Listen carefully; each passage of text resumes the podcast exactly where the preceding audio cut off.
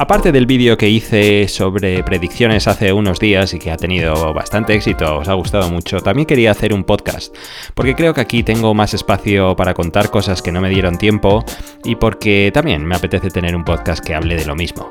Cosas como Unique, que me la dejé en el tintero, o como hablar de legislación, cuál es el futuro de la legislación, creo que es algo que también os puede interesar.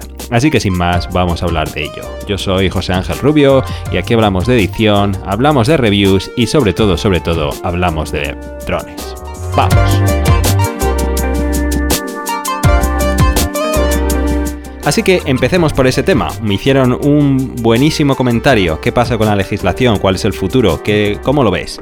La verdad es que me dio bastante rabia ver que me había dejado ese tema tan importante en el tintero. Así que allá va. ¿Qué es lo que creo que va a pasar con la legislación este año? Yo creo que mm, las cosas no van a mejorar demasiado para los aficionados. Tampoco creo que van a mejorar demasiado para el sector comercial, por mucho que se le quiera empujar, al menos desde el mercado estadounidense. Y la razón es la siguiente, sencillamente porque no tenemos disponible Remote ID. Si nadie es posible de garantizar una tecnología que es capaz de identificar un dron y cuál es el piloto, aquí no hay nada que hacer. No hay ninguna forma de intentar romper las reglas actuales, de permitir hacer cosas como volar por la noche, como volar sobre personas, como volar fuera del alcance de la vista, si no existe Remote ID se había establecido un marco temporal para que, empezando por aquí, por el mercado estadounidense, esto estuviera a disposición de los fabricantes en mayo de 2019, un marco temporal de lo más ambicioso.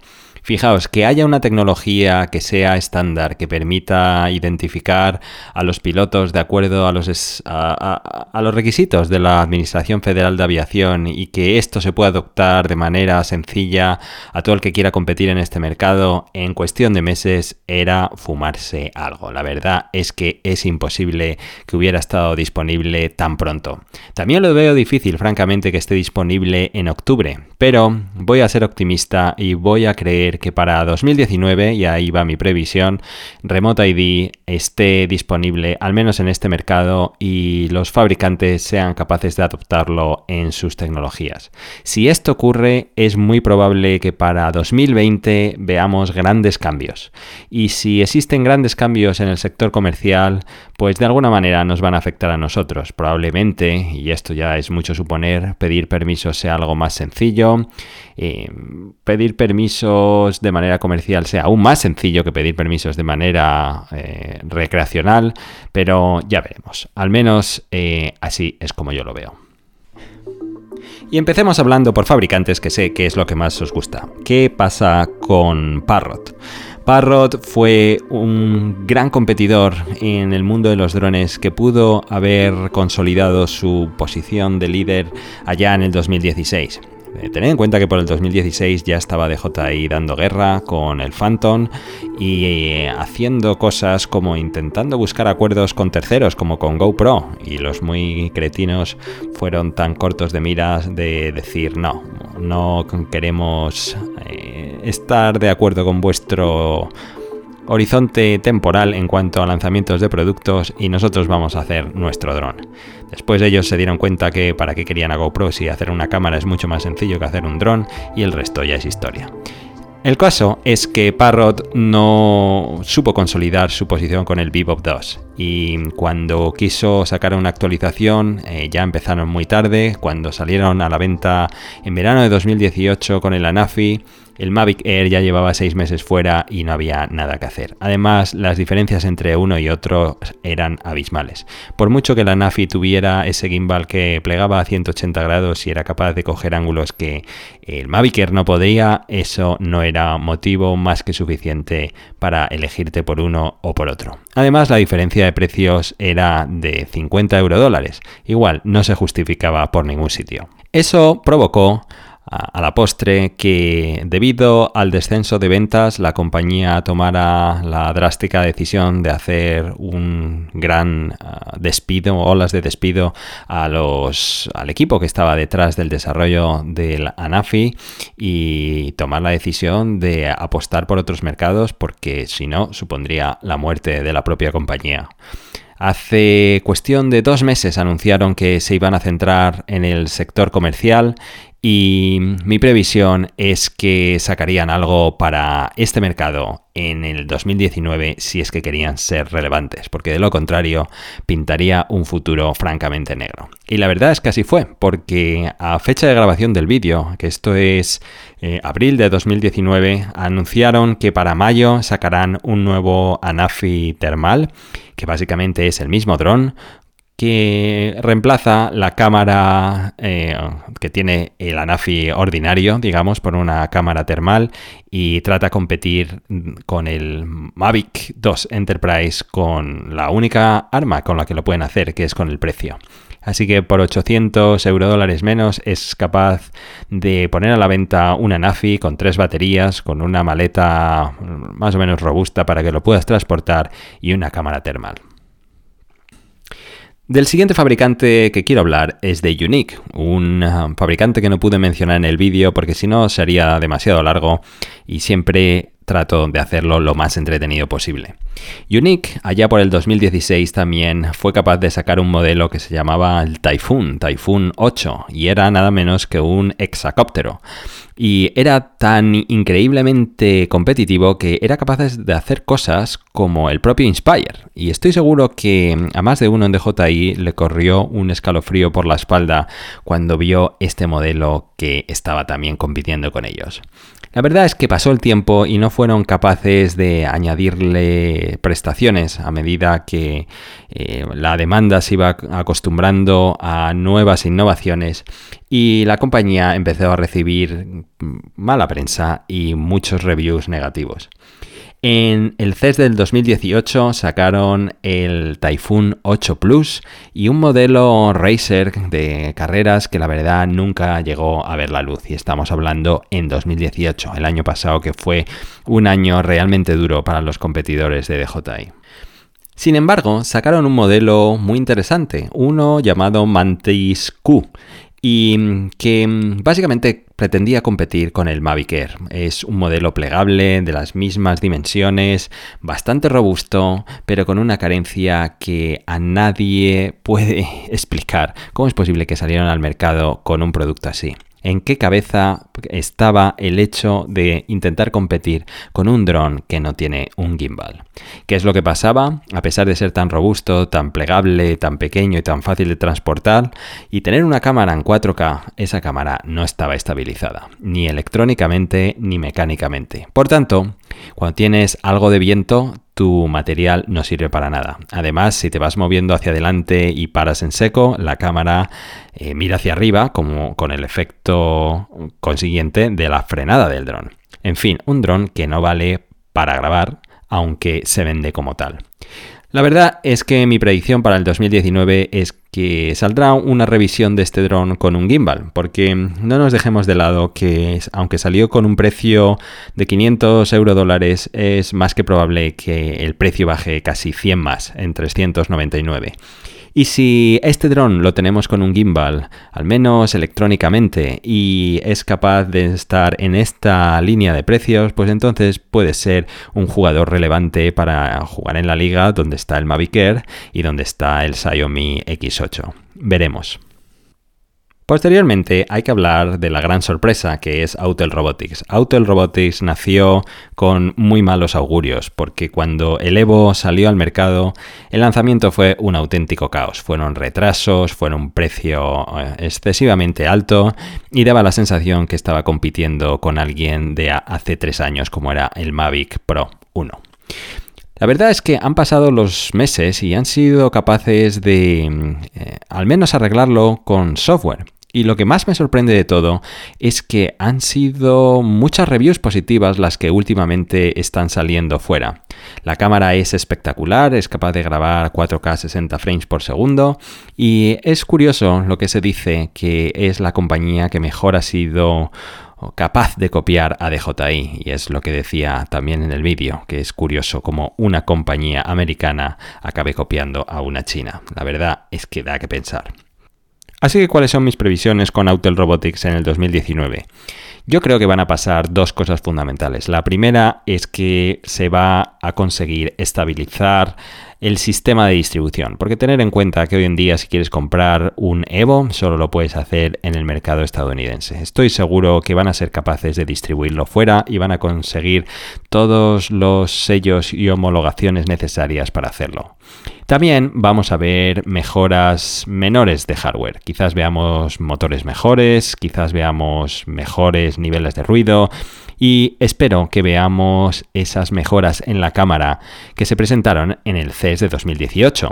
Cuando el Evo se presentó, se presentaron tres prototipos. El que está a la venta, con un sensor de 1 partido por 2,3, eh, otro con una cámara más grande, que tiene pinta de ser un sensor de una pulgada, y otro que realmente no sabemos muy bien qué es, parece un angular mayor parece una cámara termal quizás, es difícil de especular, pero es más que probable que estas dos cosas puedan salir a la venta en 2019 y entonces consigan, sin querer, que el Evo compita con el Mavic 2. También veremos mejoras de software, eso por descontado. Y quizás de esta manera veamos cómo poco a poco ganen tiempo para aprender cómo debe ser el siguiente modelo y competir con DJI a un nivel mucho más cercano. Pero por supuesto tenemos que hablar de Xiaomi, no solo Xiaomi, sino Xiaomi Fimi. Fimi era una pequeña compañía que hacía drones que fue adquirida por Xiaomi para que de esta manera pudieran competir en este mercado. La verdad es que al principio la adquisición tenía todo el sentido del mundo, la marca no iba a morir, se iba a quedar eh, llamándose Fimi, pero algo ha pasado en los últimos meses que no he conseguido investigar del todo o enterarme bien y es que parece que las están muy deterioradas y es más que probable que FIMI acabe siendo una compañía independiente otra vez. Esto puede ser uno de los motivos por los cuales eh, la demanda esté siendo tan mal abastecida.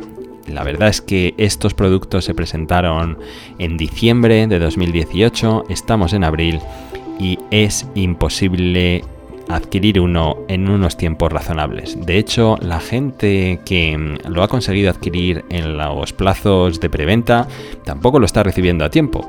Y vemos que en las compañías chinas donde lo venden, los plazos son dilatadísimos en el tiempo. Así que sospecho que este conflicto entre compañías está afectando a esto también. Pero no nos olvidemos que tanto el A3 cuyo competidor sería el Spark, tanto el X8 con el Mavic Air, donde más atacan a DJI es donde más les duele, que es en el precio. Uno sería capaz de valer 275 dólares, no, no sabría decir el precio en euros, y el otro sería 499.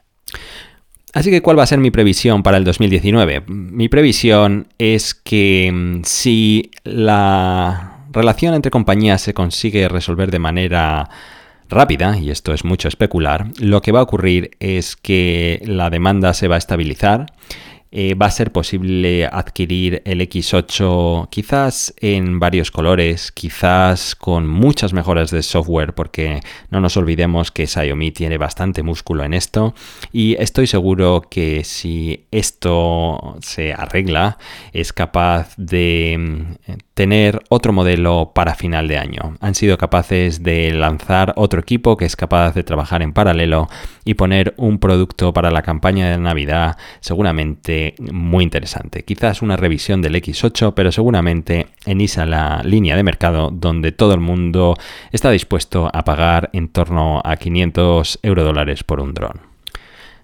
Si tienes interés sobre cuáles son las características de estos dos drones, te recomiendo dos capítulos anteriores a este podcast donde eh, los comparo a detalle con los modelos actuales.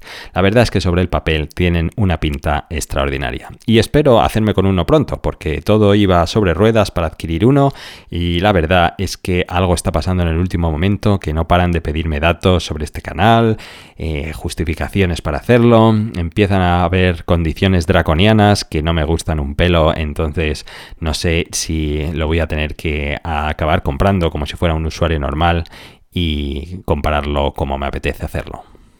Y por supuesto tenemos que hablar de DJI. ¿Cómo no vamos a hablar de DJI? La verdad es que el 2018 ha sido un año increíble para ellos. Han sido capaces de sacar cinco drones, cinco lanzamientos. Pensad bien lo que es eso, cinco lanzamientos para una compañía que hace realmente solo tiene un negocio que son los drones. Es algo espectacular.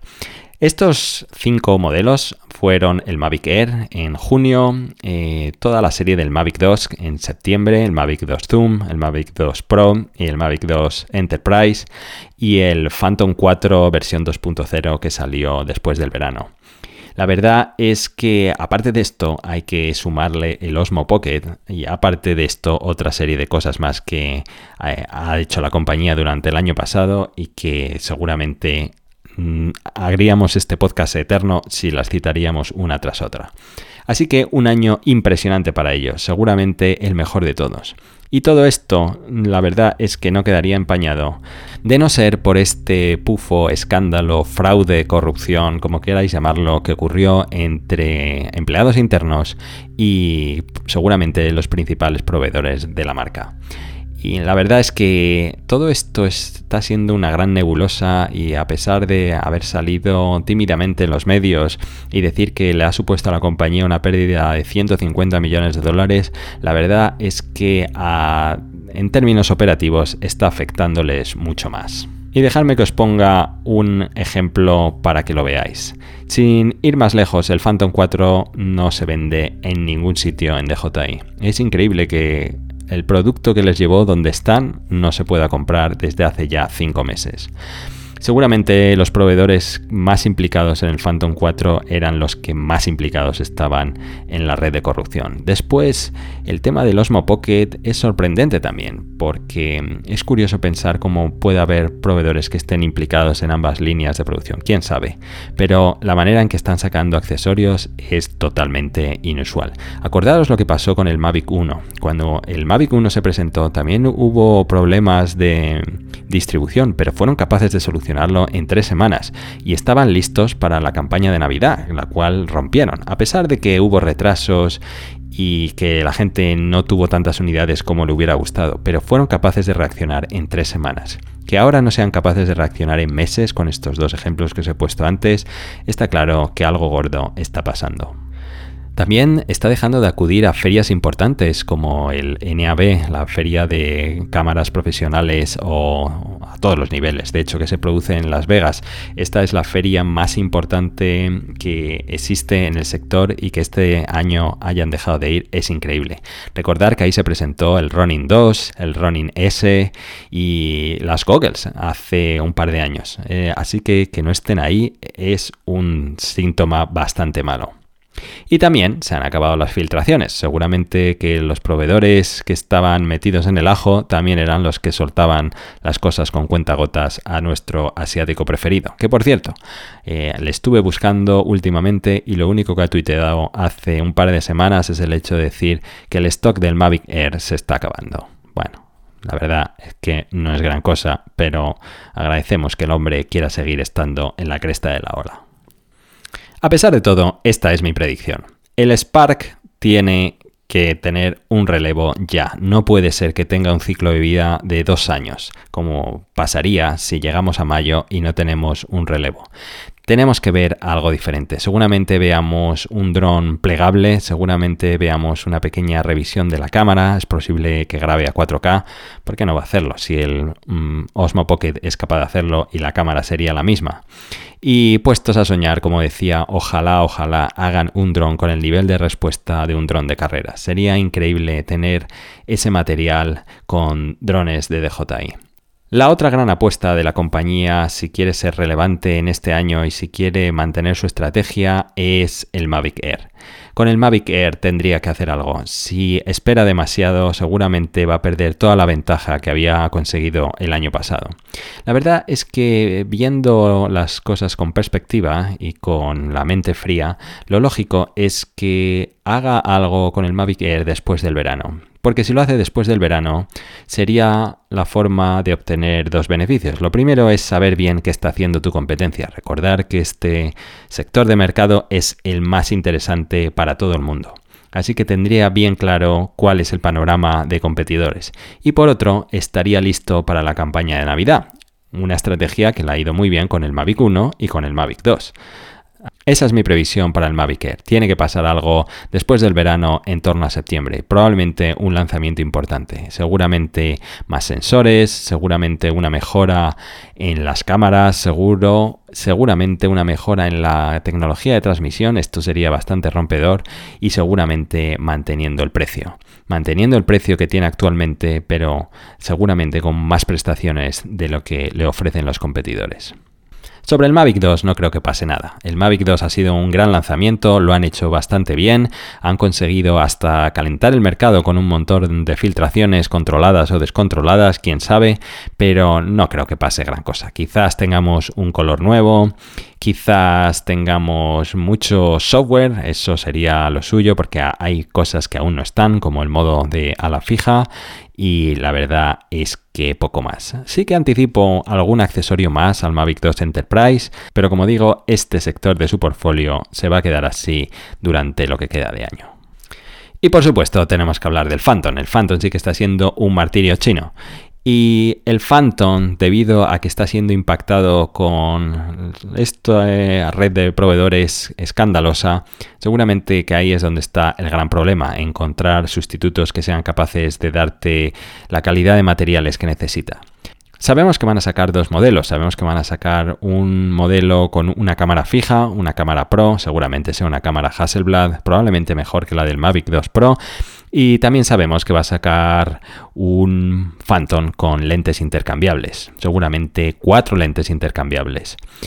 Pero mm, lo que me atrevo a especular es que siguiendo la estrategia de la compañía donde todo tiende a ser plegable, es que si lo pensáis se pliega hasta el Inspire y el Matrix 600. Es de suponer que el nuevo Phantom tiene que plegarse también, probablemente de una forma completamente diferente a la serie Mavic, eso por descontado, pero tiene que ser un modelo plegable. Solo de esta manera daría ese look distinto de innovación que también haría que mucha gente que pudiera estar pensando adquirir un Mavic eh, pues diera el paso por una cámara mejor, teniendo además ese nivel de portabilidad que le da el Mavic.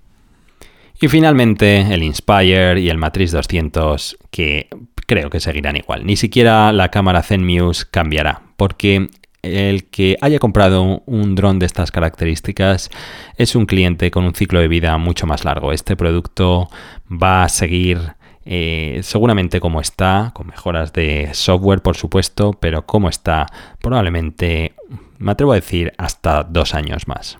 Así que no creo que haya cambios en este segmento.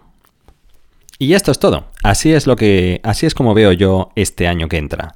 La verdad es que hay dos cosas por las que creo que van a cambiar eh, el mercado en general. Seguramente los drones de carreras se van a infiltrar mucho más en el nivel de consumo porque van a ser capaces de operarse mucho más fácil porque hay muchos problemas de legislación que vas a quitar de un plumazo y porque la verdad es que el material que estamos obteniendo con drones así es increíble. Por cierto, si quieres saber cómo obtener un material muy similar a este con un Mavic 2, atento a mi próximo vídeo porque he conseguido aprender una cosa que te va a encantar.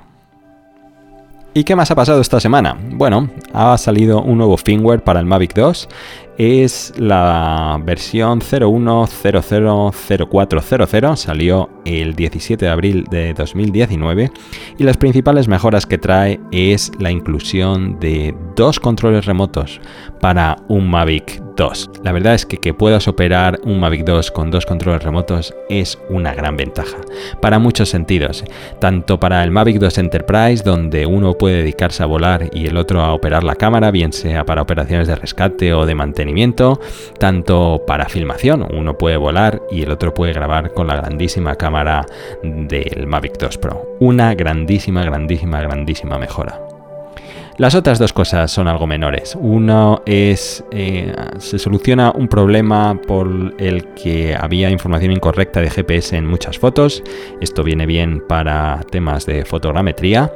Y eh, se ha arreglado el tema que el gimbal actuaba anormalmente después de completar un Quickshot Rocket.